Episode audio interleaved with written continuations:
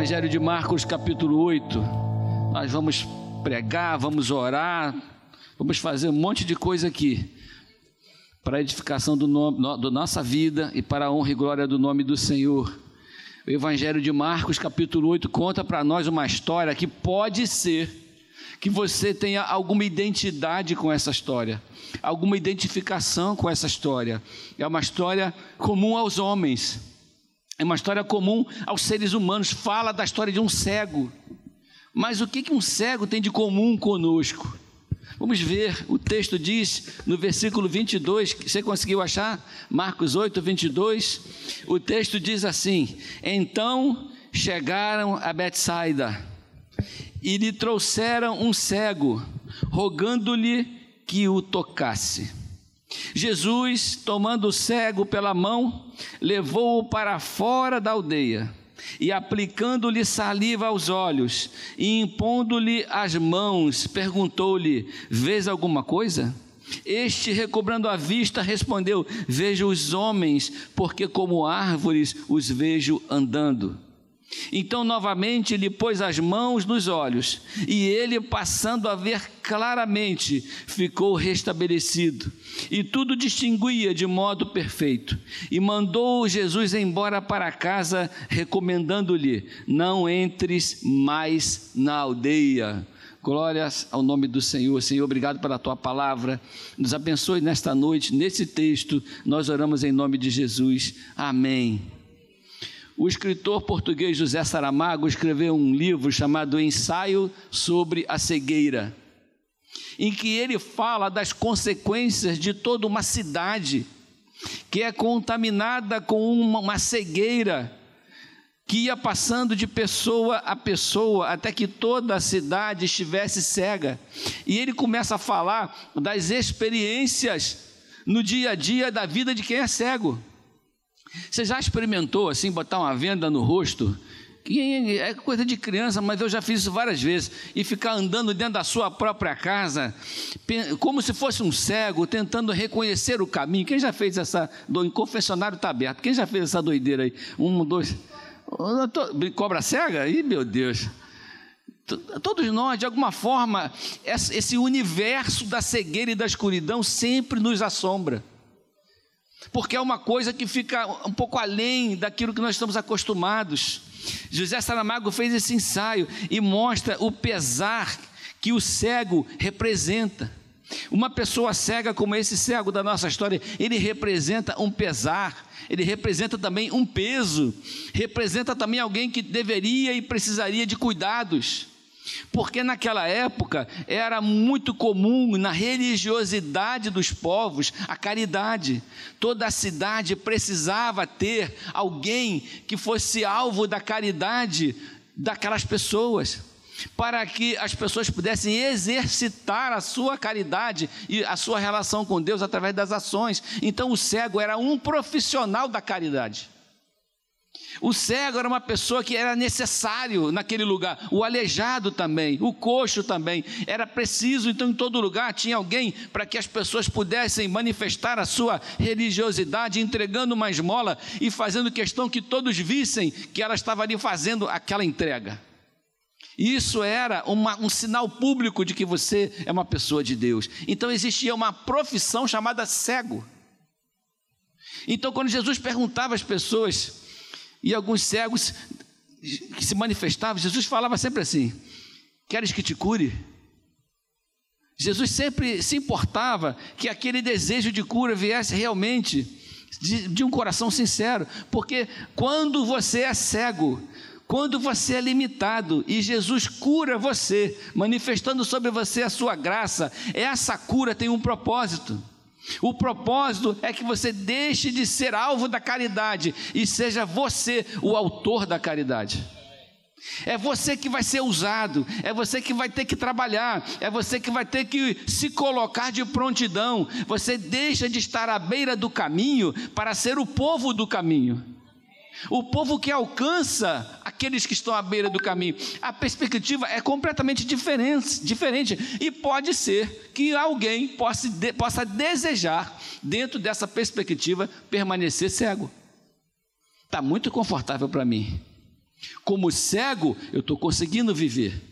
Como alguém carente, eu estou sendo tratado, eu estou sendo cuidado, está confortável para o meu coração, eu não preciso me envolver, eu sou aquele alvo da caridade alheia. Então, esse tema da cegueira, de tempo de escuridão, de alguém que estava deitado à beira da estrada, sentado ali, é um tema que enche o nosso coração de, de, de perspectivas diferentes. Desse ponto que eu estou colocando, estar cego é estar inútil para o trabalho. Tem um texto de um filósofo chamado Zygmunt Bauman, que ele escreveu um livro chamado Vida Líquida. Hoje eu estou dando só umas dicas culturais aqui para os irmãos, hein? E ele diz assim nesse texto: a vida na sociedade moderna é uma versão perniciosa da dança das cadeiras. Quem já brincou de aquelas danças das cadeiras? Que você tem que correr para guardar o seu lugar, porque senão você sobra, né? Então é uma versão perniciosa, a vida é uma versão perniciosa da dança das cadeiras, jogada para valer. O verdadeiro prêmio nesta competição é a garantia pelo menos temporária, de ser excluído das fileiras dos destruídos e evitar ser jogado no lixo. Ele quer dizer o seguinte: nós vivemos numa eterna competição pela sobrevivência, pela vida, pelo posicionamento, pelo status social, por qualquer coisa. E essa doideira que é a vida da gente pode levar a nosso coração a uma cegueira espiritual nós somos oprimidos por esse mundo tenebroso e a escuridão do mundo pode tomar conta do nosso coração, não é verdade, irmãos? Quem concorda comigo, dá um aleluia aí.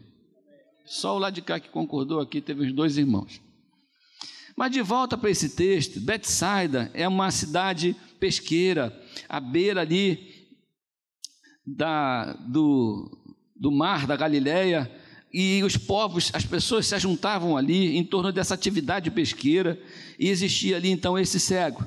E esta passagem traz no meu coração algumas lições que eu queria rapidamente passar para os irmãos, e em duas delas eu gostaria de convidar a nossa igreja para orarmos nesse propósito. A primeira lição: a cura exige rupturas. Quando Deus quer curar você de alguma coisa, de alguma cegueira, de alguma paralisia espiritual, de alguma coisa que trava a sua vida. Quando Deus quer te curar, muitas vezes ele, ele, exige que haja uma ruptura na sua vida de alguma coisa que você vivia ou estava fazendo.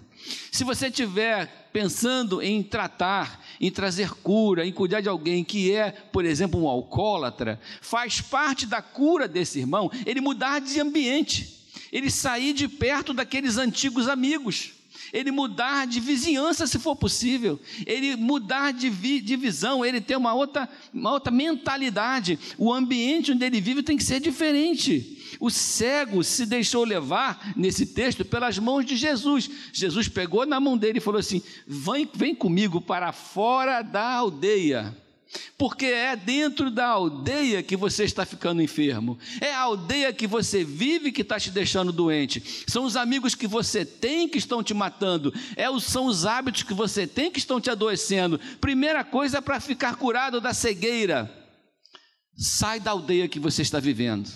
E quando eu penso nisso, meus irmãos, e você pensa também, a gente começa a pensar que algumas coisas que a gente vive e sofre, muitas vezes tem a ver com a nossa com a nossa maneira de viver, os nossos hábitos, os nossos costumes, e que nós nos apegamos a eles e temos dificuldade de largar esses hábitos para mudar de ambiente, mudar de, de, de, de, vida, sair dessa aldeia que nos adoece, para que haja cura. Primeira lição desse texto: às vezes Deus precisa mover você em direção à cura. Você crê nisso? Às vezes Deus precisa fazer isso, mas a decisão é sempre nossa. E Jesus é gentil, ele nos pega pela mão e nos conduz para fora da nossa aldeia. É lá, fora da aldeia, que ele vai curar a nossa vida. Segunda coisa, a gente percebe nesse texto, ele nos induz a pensar que esse moço não era cego de nascença, porque quando ele começou a enxergar, ele reconheceu o que é uma árvore, ele reconheceu os homens. Eu vejo os homens como árvores. O entendimento é de que esse moço foi adoecendo com o tempo. A vida que ele vivia deixou ele cego. A vida que ele vivia, a aldeia que ele habitava, os amigos que ele tinha, foi cegando esse moço lentamente. E às vezes nós estamos ficando doentes espiritualmente lentamente. As coisas estão acontecendo com a gente lentamente. A gente não tem mais prazer de vir à igreja, porque a aldeia que a gente vive está nos adoecendo. A gente não tem mais prazer de conversar com os irmãos, porque a aldeia que a gente vive está nos adoecendo. A gente não quer participar de algumas coisas, porque a aldeia que a gente vive está nos adoecendo. A comunhão já não é mais uma coisa que nos agrada. Você pode ver que a pessoa começa a se se ausentar, começa a se afastar da comunhão, das pessoas, das conversas.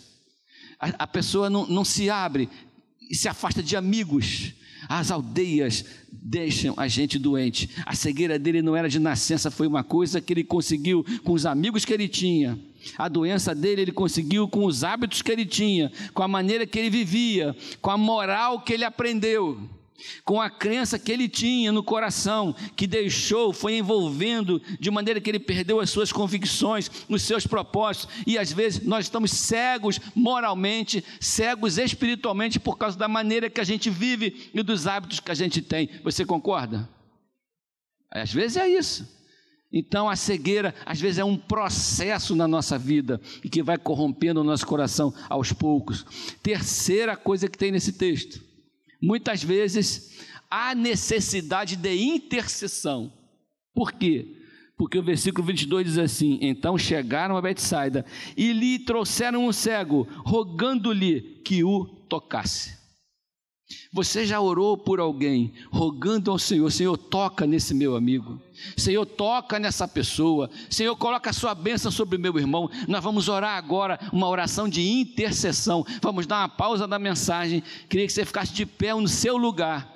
Você de cá impõe as mãos sobre os de cá, e você de cá impõe as mãos sobre o de cá, e nós vamos orar, Senhor abençoe a vida do meu irmão. Agora levante a sua voz, interceda pelo seu irmão, esse que você está olhando, que é alvo da sua oração, que precisa de, de atendimento.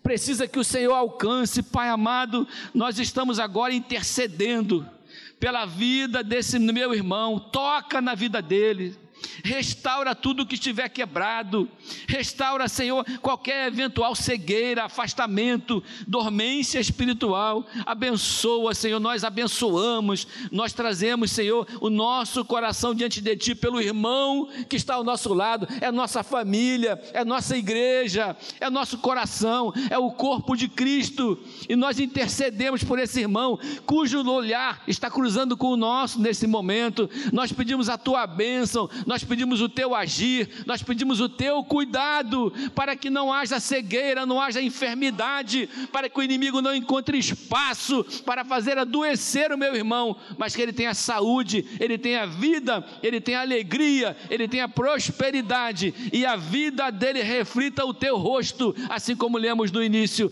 em nome do Senhor Jesus, em nome de Jesus, amém e amém. Deus abençoe sua vida, dá uma salva de palmas palmas para Jesus.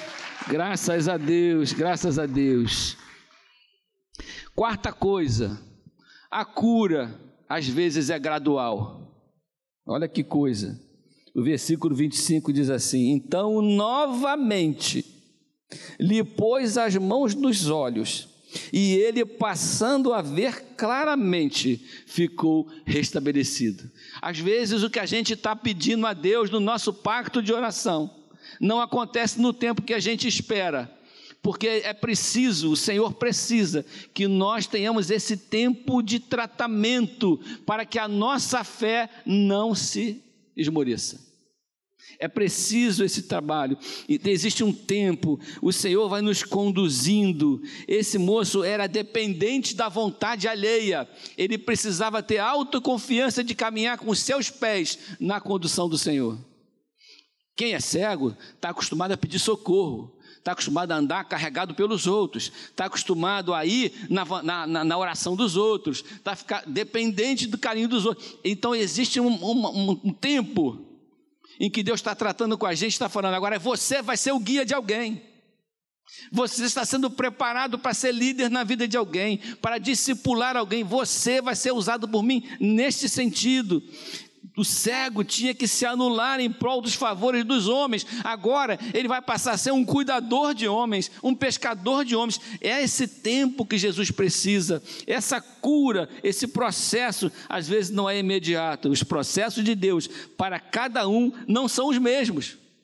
Para cada um de nós, Deus tem uma estratégia diferente, não é verdade? Deus quer agir de uma forma diferente. Para cada um de nós, Deus tem um propósito de acordo com aquilo que está, o jeito que está o nosso coração. E Deus quer tratar. Então, não se preocupe se o que você está pedindo tiver alguns estágios de cura.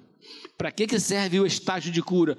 Para você falar assim: oba, Deus já começou a agir na minha vida, está acontecendo, daqui a pouco Deus vai completar a boa obra que Ele já começou na minha vida. Mas você pode dizer assim: Deus não está me ouvindo.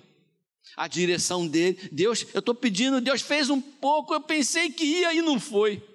E aí a sua fé esmorece. Às vezes Deus está testando a sua fé. Não é para você esmorecer, é para você falar, estou quase lá. Deus está chegando, a cura está chegando, porque as coisas às vezes vêm de forma gradual para a nossa vida. Isso fica bem nítido nesse texto. O importante é que diante dessa cura parcial, não houve quebra de confiança de nosso coração no coração de Deus. Amém, irmãos? Não houve murmurações. O meu coração está em paz, porque o Senhor está trabalhando na minha vida no tempo dele. Glória a Deus por isso. E em quinto e último lugar, que eu queria orar também por esse tema, as mudanças em nós são definitivas quando nós permitimos que Deus faça a sua obra completamente em nós. Olha como é que ele termina esse texto, olha, não entres mais aonde? Na aldeia.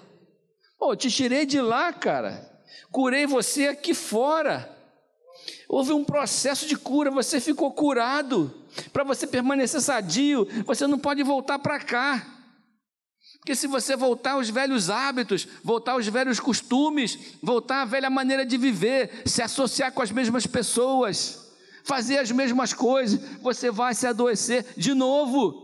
O pecado vai te adoecer, você precisa se manter distante daquilo que te adoeceu.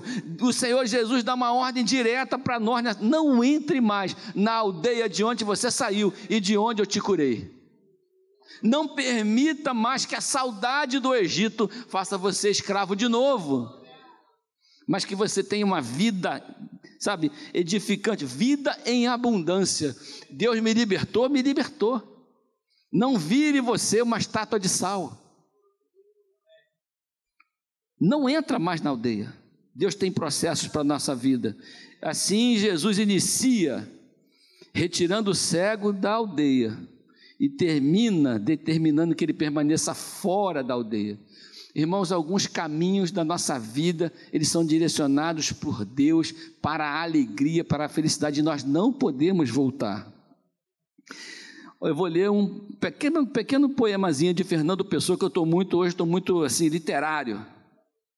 Fernando Pessoa escreveu assim: Há um tempo em que é preciso abandonar as roupas usadas, olha isso, irmãos, que já têm a forma do nosso corpo, e esquecer os nossos caminhos que nos levam sempre aos mesmos lugares, não é verdade? É tempo da travessia, e se não ousarmos fazê-la, teremos ficado para sempre à margem de nós mesmos.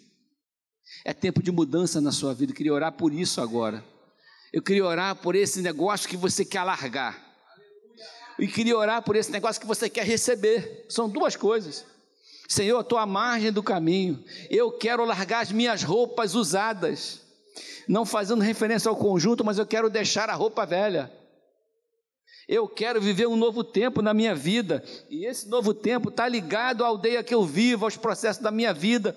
Eu queria que você nem viesse aqui na frente, que você ficasse em pé e falasse com o Senhor aquilo que está no seu coração, que o Espírito Santo já manifestou na sua vida. Nós vamos orar por cura na vida espiritual. Por restauração de caminhada, de propósito, para que Deus tire essa roupa velha que nos conduz na mesma direção, que nos mantém presos nas mesmas armadilhas, que faz com que a gente fique agarrado aos mesmos maus hábitos e costumes que Deus não consegue nos usar, porque nós estamos sempre nos sujando no mesmo chiqueiro é um apelo à santidade. É você no seu coração com seu Deus, é você no seu coração com a sua verdade, com a sua realidade. Senhor, não me deixe voltar para aquela aldeia de onde eu saí. Senhor, me tire de vez da aldeia, da aldeia que me adoece. Senhor, cure a minha vida de maneira definitiva. Senhor, me use. Eu, eu, eu, quero ser curado e quero ser curado para sempre, em nome de Jesus. Pai, estamos aqui na tua igreja, eu inclusive clamando a Ti por socorro, por cura, por bênção, para que o Senhor tire de nós essa roupa suja, usada, que já está acostumada a seguir certos caminhos e que a gente possa ficar livre das influências, dos hábitos, dos costumes, da nossa maneira vã de viver, que nós possamos estar livres de tudo aquilo que nos adoece, que o nosso coração seja um coração curado definitivamente pela saliva santa do nosso Senhor Jesus que nós sejamos restaurados, que nós voltemos a enxergar da maneira como o Senhor quer que a gente enxergue, e as escamas dos nossos olhos sejam removidas nesta noite em nome de Jesus. E se você está nos assistindo via internet, se você está nos assistindo de casa, Deus quer curar você e a sua família da cegueira que pode estar alcançando você, a sua família, o seu casamento e os seus filhos. Deus quer restaurar a sua vida. E nós clamamos por isso em nome de Jesus, sabendo que Deus é poderoso para curar no tempo dele, da maneira dele, trazer a cura que a gente precisa em nome de Jesus. Você recebe, aplauda ao Senhor Jesus Cristo. Graças a Deus. Deus abençoe a sua vida. Que esta noite seja uma noite de restauração para o seu coração e para a sua família e para a sua casa, em nome de Jesus.